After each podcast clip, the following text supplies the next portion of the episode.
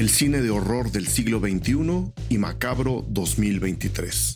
Se acerca una nueva edición de Macabro, el Festival Internacional de Cine de Horror de la Ciudad de México. Por esa razón creemos oportuno revisar el estado del cine de terror nacional y universal. La razón es muy sencilla. Macabro es uno de los festivales que mejor recogen la temperatura del género y a través de ella lo que se está contando y a qué le estamos teniendo miedo. Así que para este episodio creímos oportuno invitar a Edna Campos, directora general de Macabro, para hablar de dos cosas centrales. Primero, el estado del cine de terror universal y después algunas de las sorpresas y algo del menú que este año Macabro nos regalará en su edición 22. Comencemos pues y hablemos de los miedos que el cine de terror contemporáneo nos comunica a través de sus historias y hablemos de los miedos que este año macabro va a despertar en cada uno de nosotros. De eso trata este episodio. Yo soy Eric Estrada. Esto es Cine Garage. Aquí cabe todo el cine.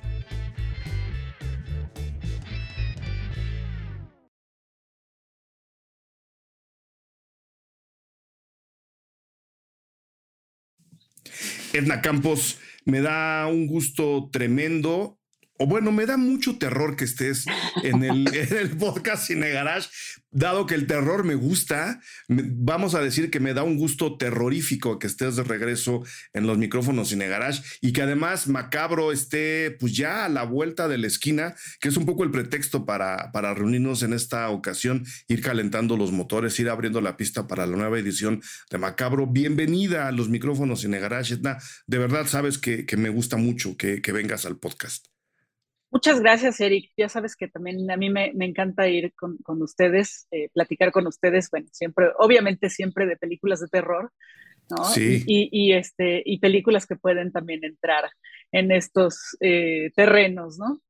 Eh, muy, muy contenta de, platicar contigo una vez más. Muy contentos de, de, recibirte, que lo platicábamos antes de abrir los micrófonos, antes de dar algunas de las muchas sorpresas que presenta Macabro este año en su edición 22, ¿verdad? Así es, 22 años ya de Macabro.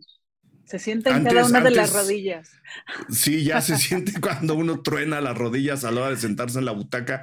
Antes de entrar, algunas de las sorpresas que iremos soltando a lo largo de este, de este episodio, que son muchas y que además todavía no son todas las que va a presentar Macabro. Ya saben que Macabro siempre trae una, una oferta inabarcable este, lo cual se les aplaude y se les agradece.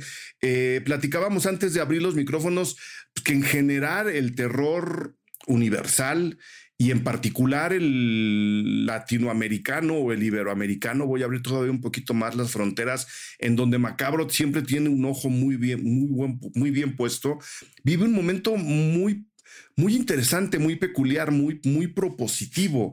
Este, y tú me decías así, repito, antes de abrir los micrófonos, que sí, pero no sé qué tan propositivo, qué tantos detalles podamos dar del, del nivel que el terror está viviendo ahora a nivel eh, universal. Lo digo porque incluso en los premios más serios, más académicos, este, que se dan en el mundo, el cine de género en, en, general y el cine de terror en particular está teniendo una entrada muy clara, muy, muy notoria, y eso quiero aplaudirlo y creo que nos va a dar pie para después hablar de lo que de presentar este año. No sé si compartes esa opinión de, de este, no es resurgimiento, porque el cine de terror siempre ha estado ahí, pero creo que hay películas bien interesantes ahora que o tienen dosis de terror, o son terror puro, o vienen del terror, o podríamos conectar con él, que nos hablan de un muy buen estado actual, de, en particular de este género, Etna. Pues sí, Eric, estoy, sí estoy de acuerdo contigo. Eh, creo que eh, una de las eh, cuestiones que hemos visto en los últimos años es justamente cómo está conectando este, eh, el género con las cuestiones y los problemas sociales de una forma un poco más realista de lo que solía ser.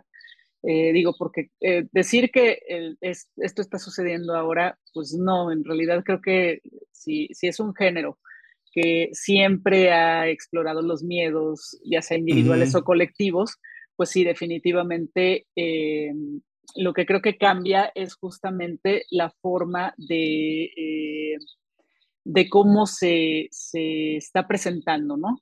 Y creo que, eh, digo, el hecho de que ya no pueda ser tan fantástico, ¿no? Este, porque pues la gente, digo, con, con toda esta eh, marasmo que tenemos de información por los medios digitales, pues es más difícil que se nos sorprenda, ¿no? Y bueno, pues estamos en una sociedad del espectáculo donde absolutamente todo se presenta como algo eh, para nuestro entretenimiento, pues es complicado que algo, que un género que también apela a la parte del entretenimiento, pues te produzca miedo, ¿no?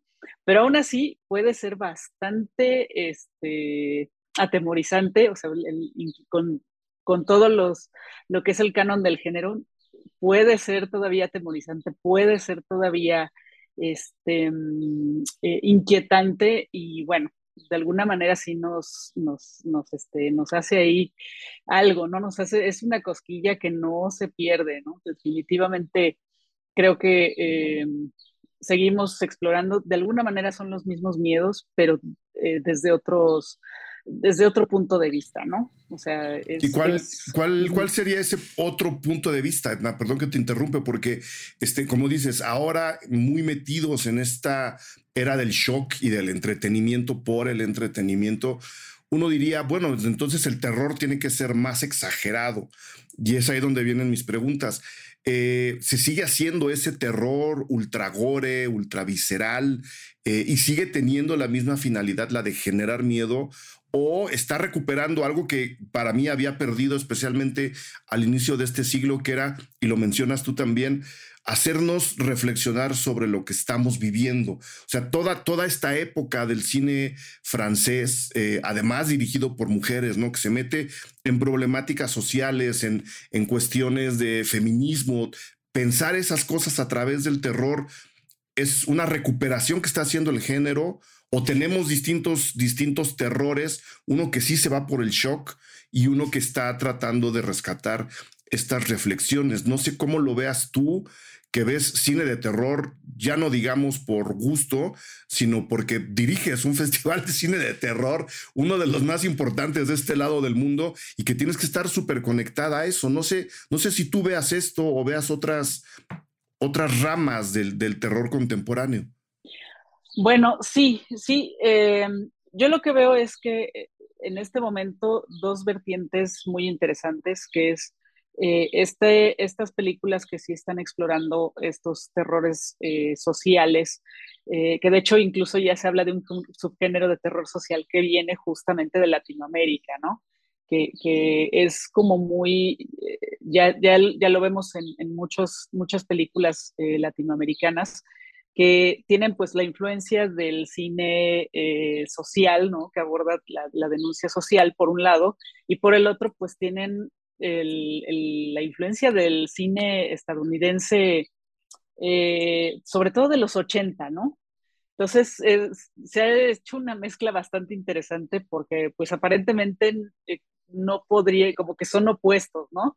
O sea, el, cine ochentero estadounidense que es muy, este, pues es muy de entretenimiento, es exagerado, es incorrecto, vamos. a, veces hasta de mal gusto, ¿no?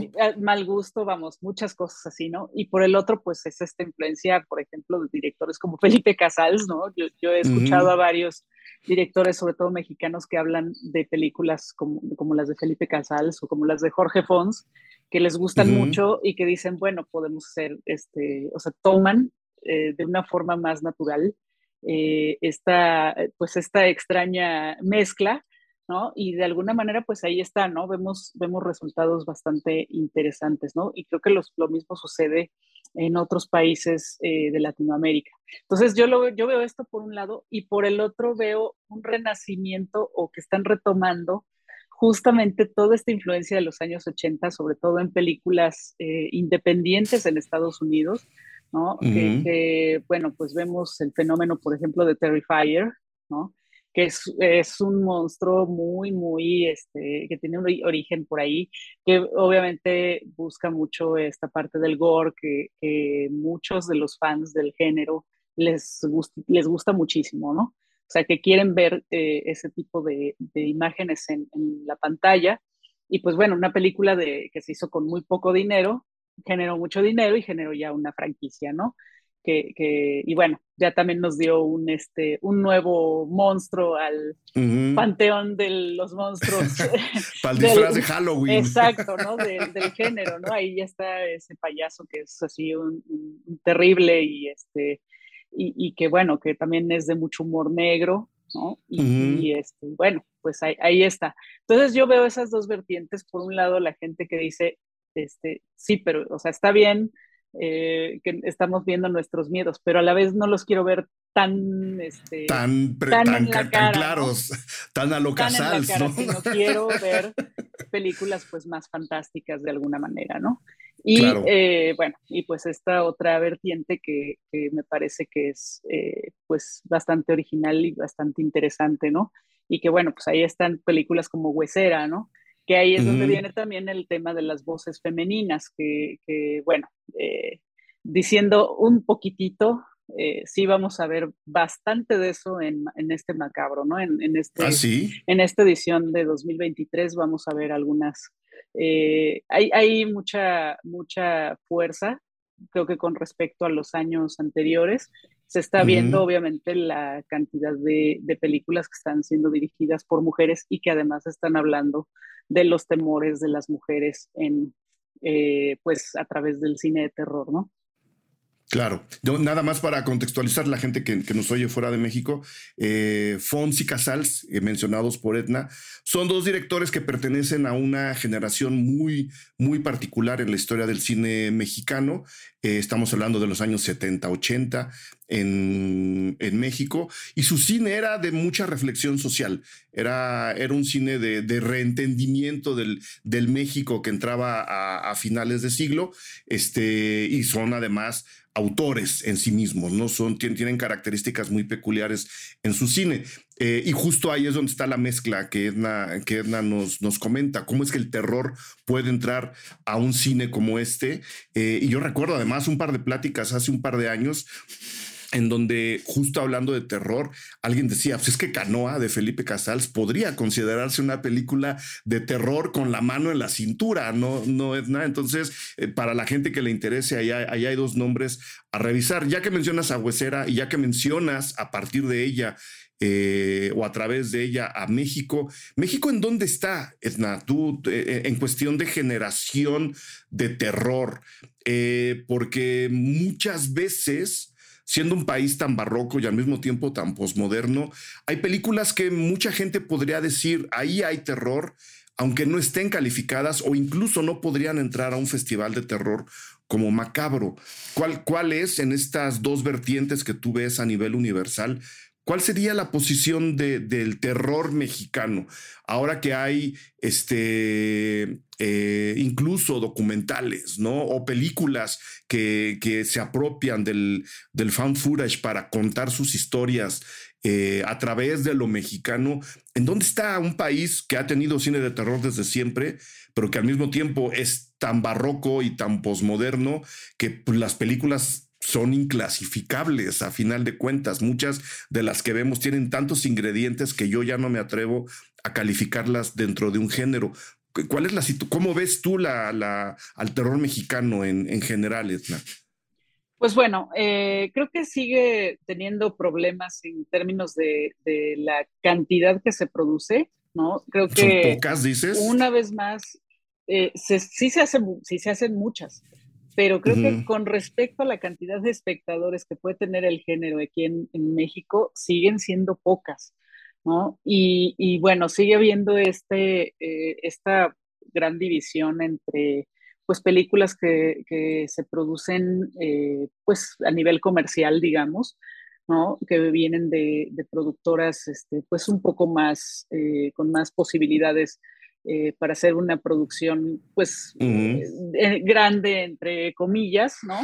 Y los que están haciendo las cosas con sus propios recursos, ¿no? Sigue, sigue habiendo como esta gran, este gran distanciamiento, ¿no? Como que no hay algo en medio que digas, bueno, este, eh, es, son propuestas interesantes que pues están teniendo apoyo de alguna manera y, están sacando una producción más o menos bien, ¿no? Sino que o es por el lado de, bueno, pues generalmente se explota mucho lo que son los exorcismos, ¿no? O sea, y eso, bueno, obviamente tiene que ver con, con que pues una de las cosas que, que, popularmente se le tiene miedo es al diablo, ¿no? Por, claro. por la cuestión de que pues, somos un país católico.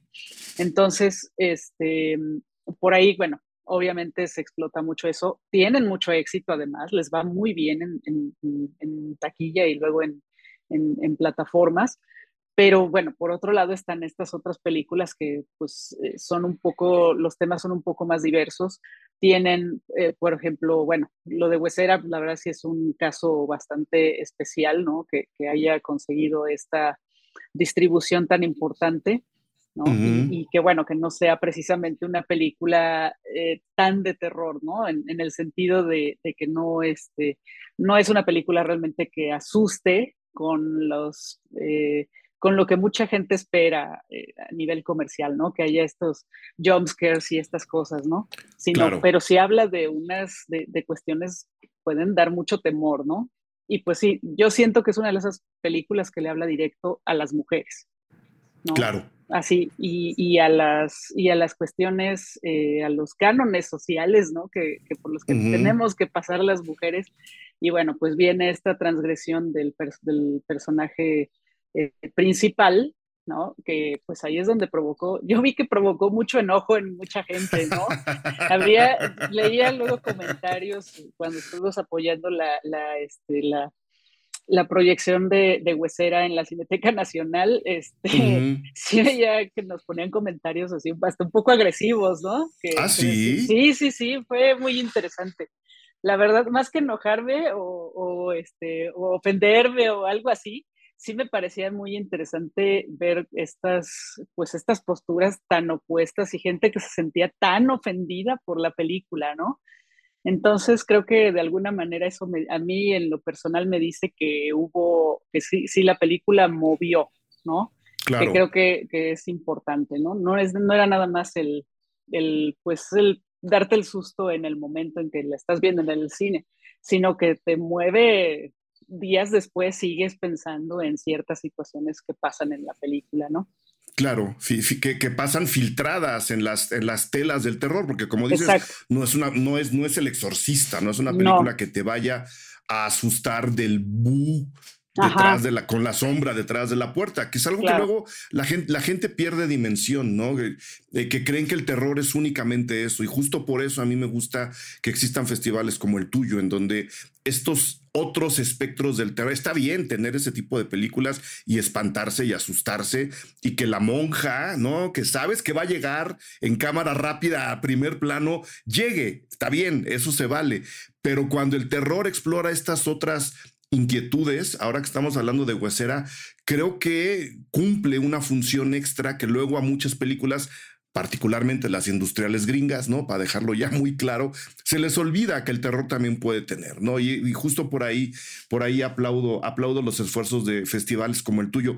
Ya nada más para ir cerrando este tema, haría más falta apoyo no solo desde las instituciones para que se genere más terror en este caso, sino de otras instituciones como la Cineteca para que les abran más pantallas. Seguimos teniendo al terror como, como visto ahí de lado, a pesar de que un festival como Macabro tiene 22 años diciéndole a la gente, esto funciona, esto nos gusta y esto es buen cine.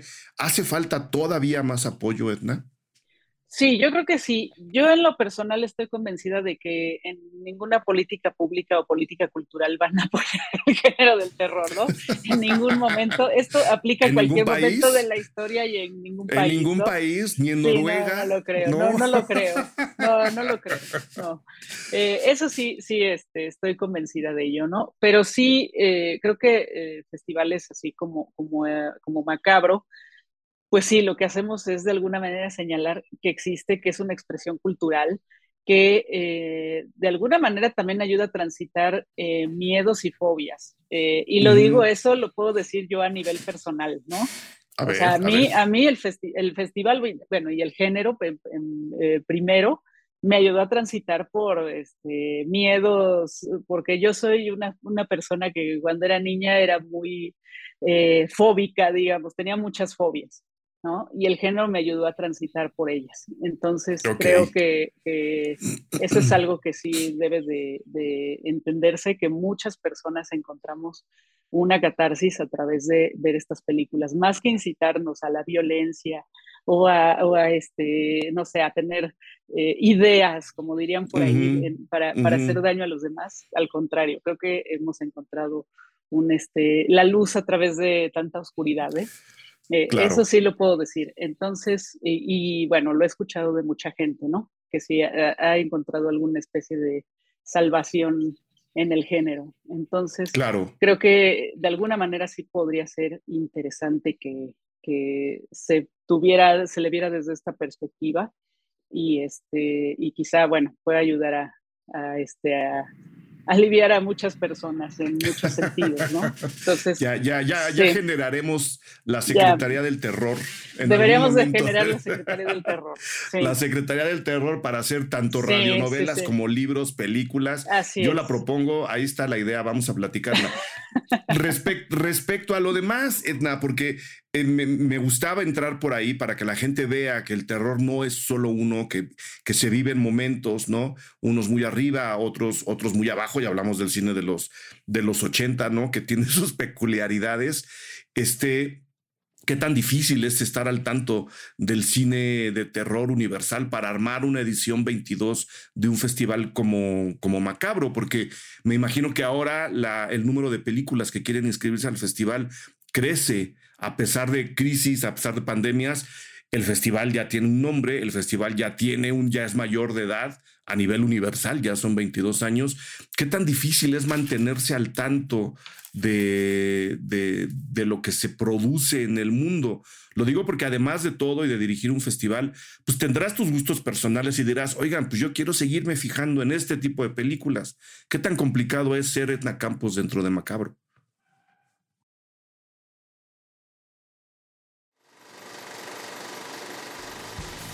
Hola, ¿qué tal? Yo soy Eric Estrada, director editorial de Cine Garage y vengo a invitarles a que se suscriban al perfil Patreon de Cine Garage en www.patreon.com diagonal Cine Garage.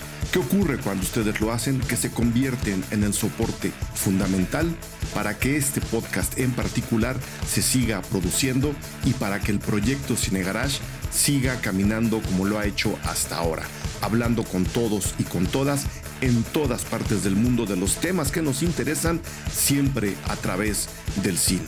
Nosotros, de regreso, generamos una gran cantidad de contenido exclusivo, desde las críticas a los estrenos en cine y en streaming, hasta coberturas de festivales y varios regalos que les vamos entregando a lo largo del año. En esta ocasión, mil gracias a Alejandro Guajardo, Aurora Ojeda, Rafael Mustieles, Marcia Moreno, Inés Camacho, Catherine Mondragón, Daniel Silva, Mario Muñoz, Elías Leonardo, Juan Morales. Ellos, ellas ya son parte de la comunidad Cinegarage al lado de muchas, muchas más personas que amablemente nos apoyan a través de www.patreon.com diagonal Cinegarage. Ahí les esperamos, nos estamos divirtiendo mucho.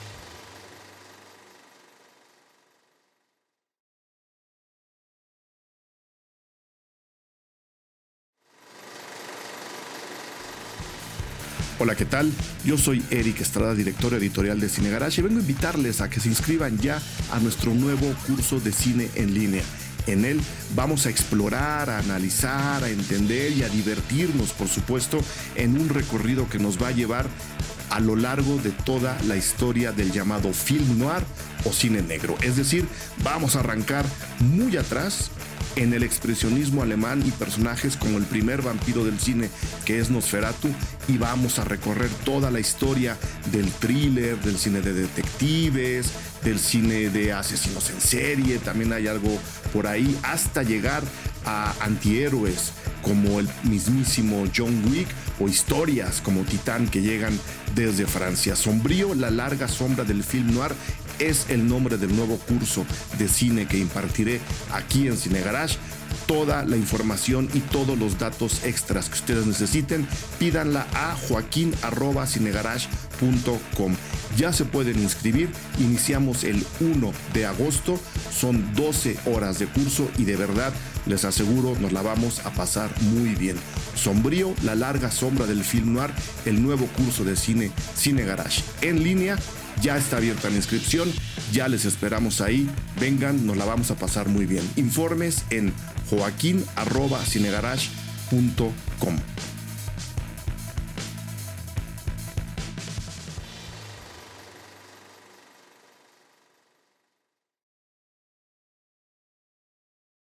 Pues este, bueno, bastante porque sí soy como el este, como el doctor, como el doctor Strange, ¿no? Que a veces tiene que estar en, distintos universos al mismo tiempo, ¿no? Aunque no, aunque no sea tan, tan buena, eh, diría mejor de la, este, de, me compararía mejor con, con este, ah, todo en todas partes. a, mí, a, mí, también me gusta más esa, este, Creo que me, gusta más, me gusta más, me gusta más. Sí, aunque me gusta el, personaje del Doctor Strange, muy bien, no me gustan sus películas. No, no, Este, entonces, bueno, sí, me, me compararía más con, con ella, ¿no? Que de repente tengo que estar al mismo tiempo en distintas cosas.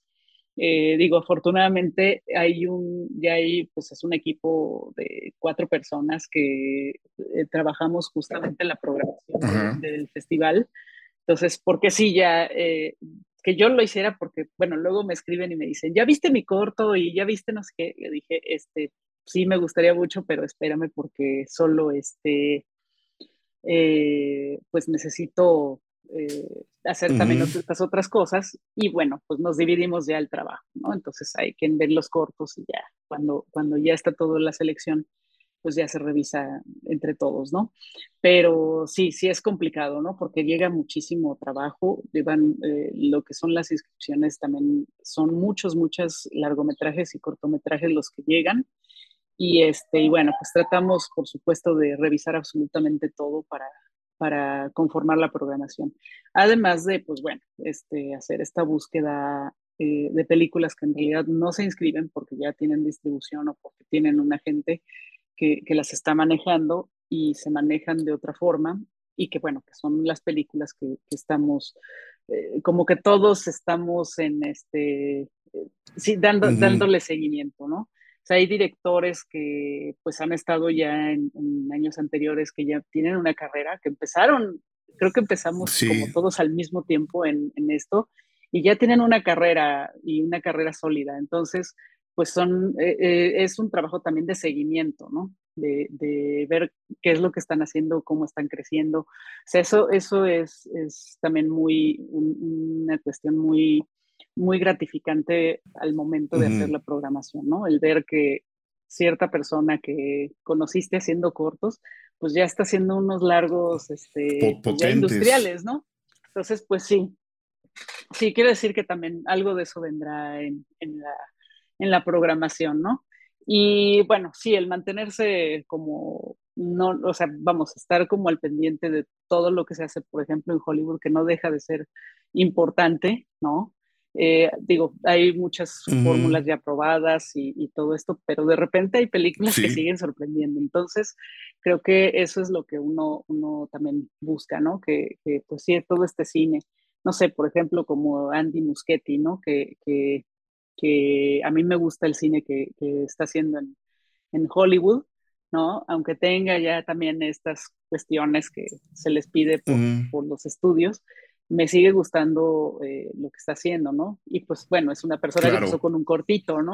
Entonces, eso es, eso es, eso, digo, a mí me gusta este, a mí me gusta dar seguimiento a eso, ¿no? De, cómo, cómo llegó a tener pues ya presupuestos bastante grandes para producir sus películas, ¿no? Y que bueno, pues ahí están realmente eh, todo el mundo las puede ver porque si no, no la viste en el cine, en una plataforma, seguro, sí. O en algún momento te la pondrá en un O en el camión a Oaxaca. O sea, son, son los que ya no exacto, o sea, son los que ya no necesitan, digamos, esta, este apoyo, por ejemplo, de un festival, ¿no? O sea, creo que lo, lo necesitan mucho más otros, otros este, directores, ¿no? Que, es donde, donde se enfocan también mucho. Yo he descubierto cosas bien interesantes en, en, tu festival, este, tanto siendo jurado como siendo público, porque ya me ha tocado estar de los dos lados. Eh, he descubierto cosas bien, bien interesantes. Este, y pues bueno, ya, ya veremos qué nos presenta el festival este año de entrada. Recuérdanos las fechas para que luego nos cuentes algo de lo que se pueda contar. Este, pero las fechas creo que son importantes porque estamos poquito más de un mes de que inicie el festival, ¿no, Edna? Así es, del 15 al 27 de agosto. Eh, estamos hablando de 20, sedes, en la Ciudad de México. Eh, sí, después, la, siguiente semana, la que sería del 28 al 2 de septiembre, se va a Puebla. ¿no? Habíamos estado en paralelo en los dos últimos años, se había hecho también ahí en Puebla, pero también ha crecido allá. Entonces, ya este, lo mejor ha sido, digo, es el, el, ya separar este, Puebla para darle su propio Se ganó su peso, sí. ¿no? Creo que ya la, la, gente lo está pidiendo bien bien interesante, lo está pidiendo. Eh, la verdad, eh, eh, ha sido una respuesta bien interesante. Y bueno, pues obviamente también el seguimiento. ¿Y cuántas sedes, cuántas sedes son en Puebla? Nada más, ah, son dos, de hecho. El Teatro de la Ciudad y la Cinemateca Luis Buñuel. Sí, el Teatro de la Ciudad se acaba de, de, agregar, ¿no? Entonces, sí, se va a hacer un, un, evento también muy, muy bonito. Me da, mucho gusto. Entonces, este, sí, ahí, ahí va, ahí va creciendo, ¿no? Y bueno, pues obviamente también todo lo que ya estamos trabajando con la red de cineclubes que se anunció la alianza hace eh, un mes y este y bueno la idea es también llevar eh, películas tanto eh, que bueno que no han formado realmente parte de Macabro pero que Macabro está ayudando a que se puedan ver y, este, y bueno, pues por supuesto, algunas de las películas, lo, lo más que se pueda de la programación del de, festival, que puedan ir a De la programación nos puedes decir algo todavía, ¿no? Pues les puedo contar que son los 50 años ah, de la por, mansión. Ah, claro, de la teníamos que hablar de la mansión de la locura. Sí, cuéntanos de la mansión de la locura. La mansión de la locura, ¿no? O sea, la, la, la, mansión de la locura que es este. Es que, bueno, este año hay varias efemérides importantes, ¿no? Son 50 años del exorcista, son 50 años del hombre de mimbre, ¿no? Que, que, sobre todo ahora que también está tan de moda desde hace. De la, de la pues versión inglesa, ¿eh? Creo que desde. Sí, sí, sí. De la sí, no, no, no, la de La de Lee, de Robin La de Christopher Lee, sí. De Robin exactamente. Eh, es, está, este, bueno, también son 50 años de esa película, uh -huh. 50 años del exorcista. Honestamente no vamos a hacer nada con el exorcista porque ya lo hemos hecho en otros años. No, y porque seguramente va a haber 20 homenajes años. más. Sí, no, y cuando cumplió 40 años hicimos una función muy, muy interesante en el Panteón de San Fernando, donde sí, sí. también tuvimos a nuestra Reagan ahí. Entonces, sí, eh, sí, nos vamos a enfocar, por ejemplo, en, en La Mansión de la Locura, que es una película además mexicana, ¿no? Eh, y que bueno, posiblemente después de Alucarda sea la película que más eh, llama la atención de eh, Juan López Moctezuma, ¿no? Contextualízale a la gente.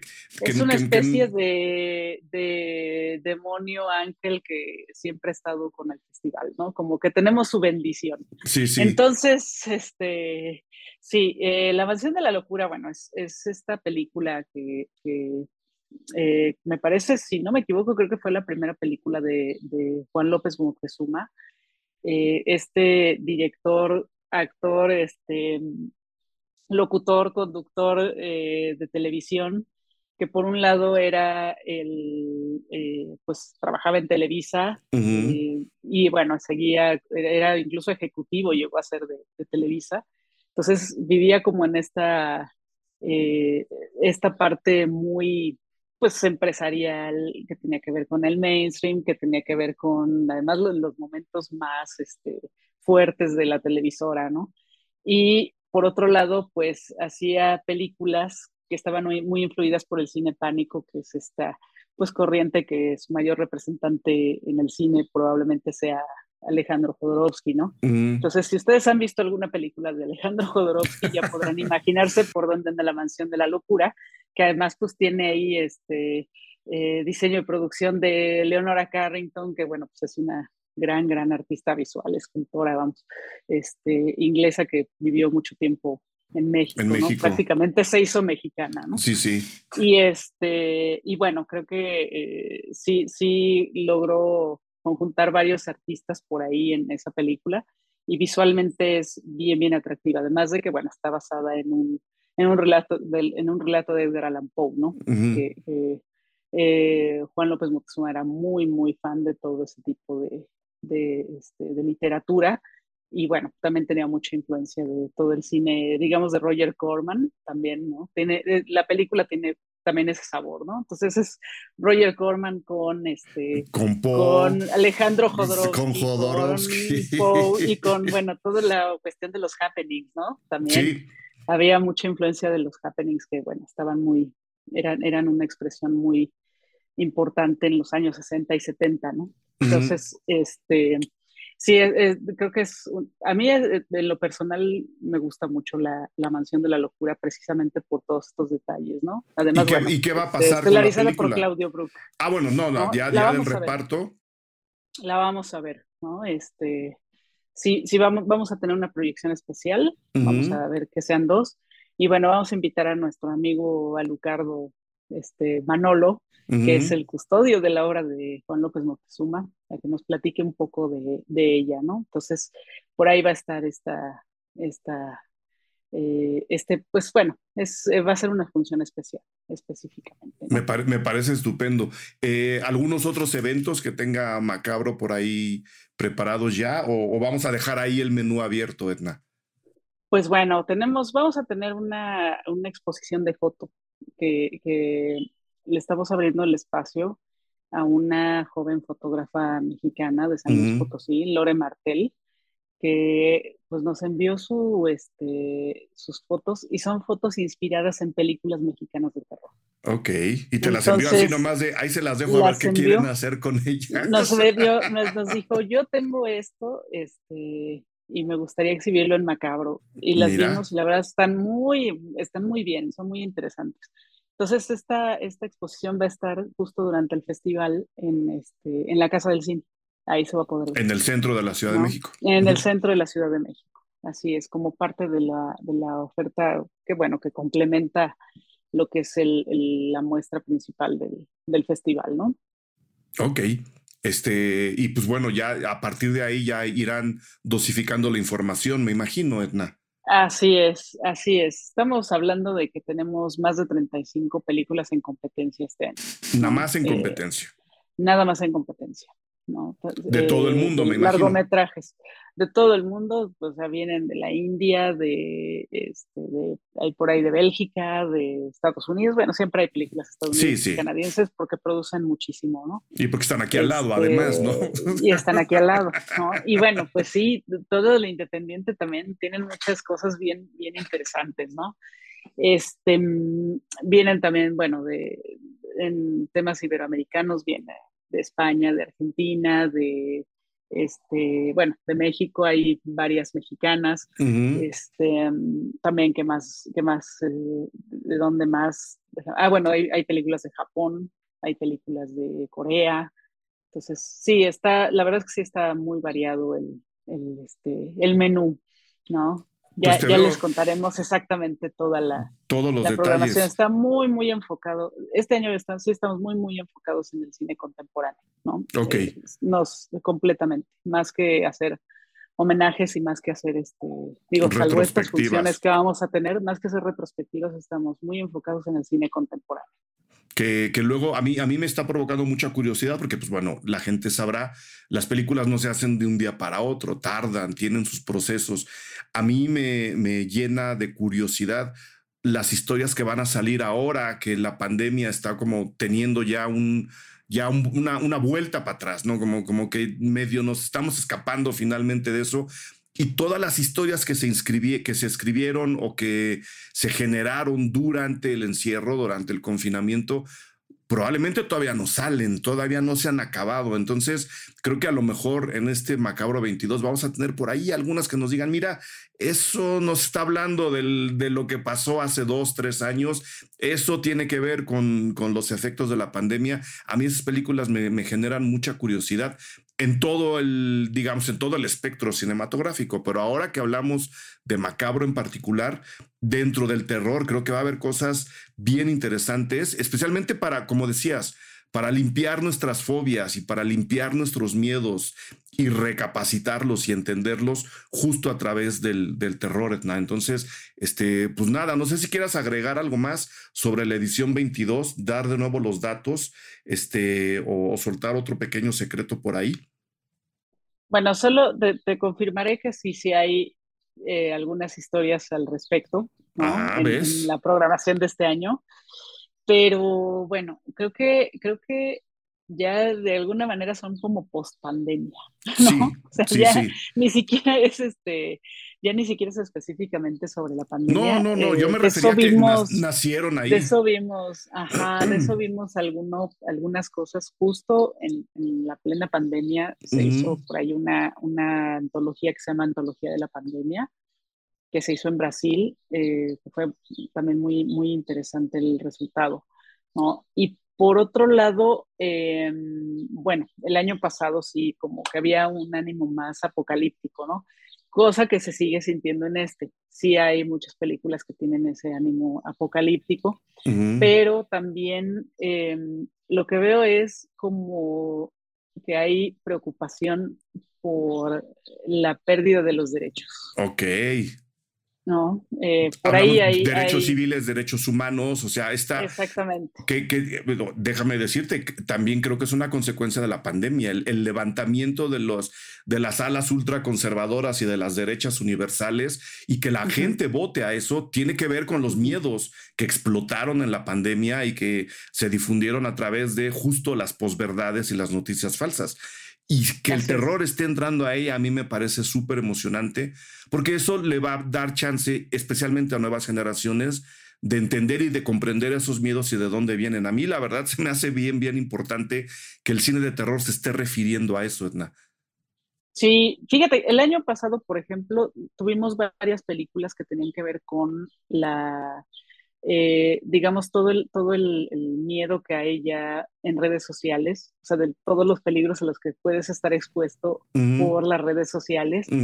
Y, o sea, cuestiones de influencers, cuestiones de, relacionarse eh, por una app, de, bueno, pues de, de, ligue, ¿no?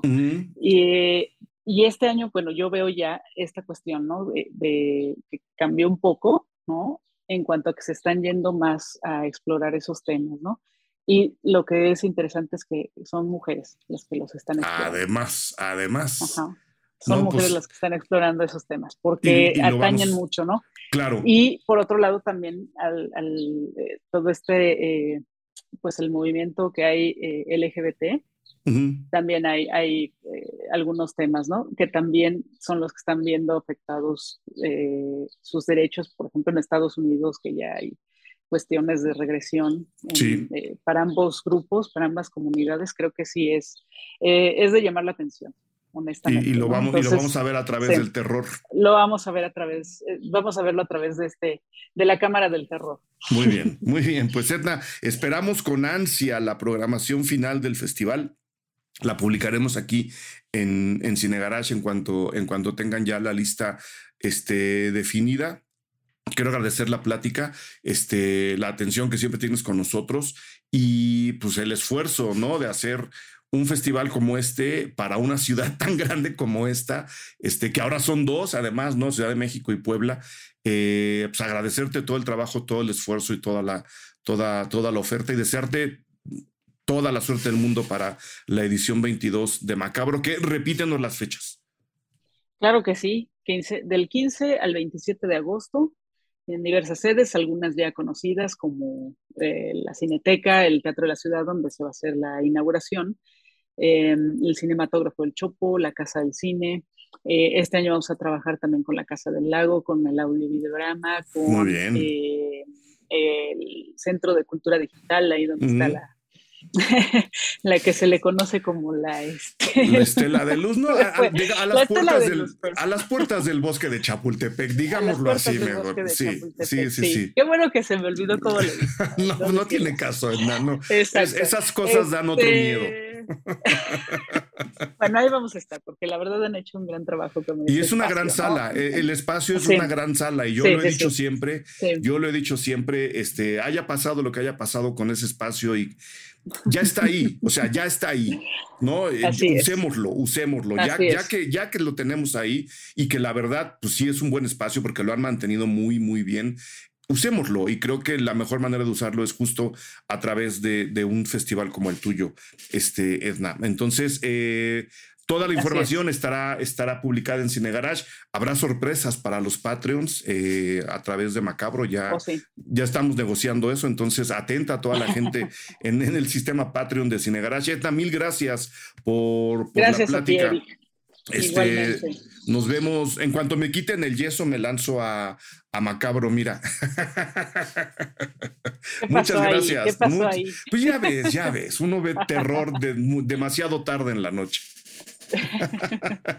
gracias. No, pues muchas gracias. Gracias por escuchar Cine Garage. Si nos escuchas en Apple Podcast, regálanos una reseña para que más gente descubra este podcast. Suscríbete a Cine Garage siguiéndonos donde sea que escuches este programa para enterarte de nuestros próximos episodios. Cine Garage es parte de Sonoro. Ingresa a sonoromedia.com para escuchar más de los podcasts que aquí se producen. Este episodio fue producido por Brenda Bulnesmeni, Fernando Santamaría. Agradecimientos especiales a Paco de Pablo y Héctor Fernández Mosqueda.